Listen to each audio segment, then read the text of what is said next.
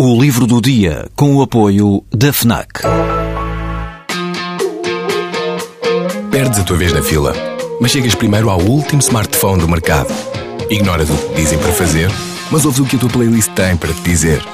Não largas tudo para viajar pelo mundo, mas vais de malas e bagagens para o livro que andas a ler.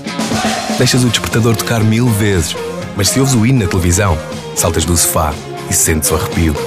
Pois é, quando desligas do mundo, ligas-te a ti. FNAC. Desliga-te. Os cinco contos reunidos neste volume têm três características a uni-los. Foram escritos todos, originalmente, em alemão. São os cinco exemplos literários do período do romantismo e têm todos eles a música como tema de fundo.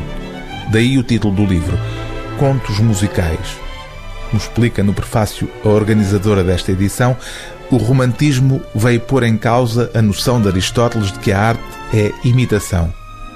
Para os primeiros românticos, escreve Cláudia Fischer, é precisamente pela sua renúncia à imitação que a música se sobrepõe à linguagem das palavras.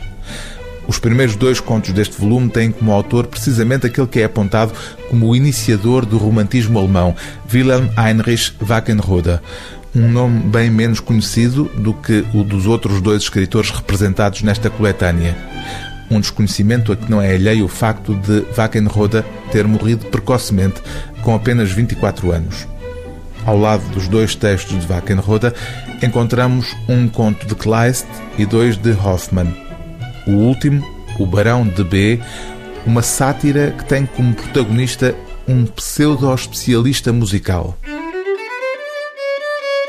Então, disse o barão, dirigindo-se a mim, então escolheste o violino como teu instrumento, meu rapazote?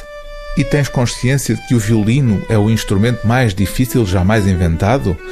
Que, na sua aparência simples e pobre, ainda contendo a mais exuberante riqueza de sons, é um maravilhoso mistério desvendado apenas aos poucos que a natureza elegeu para tal desígnio?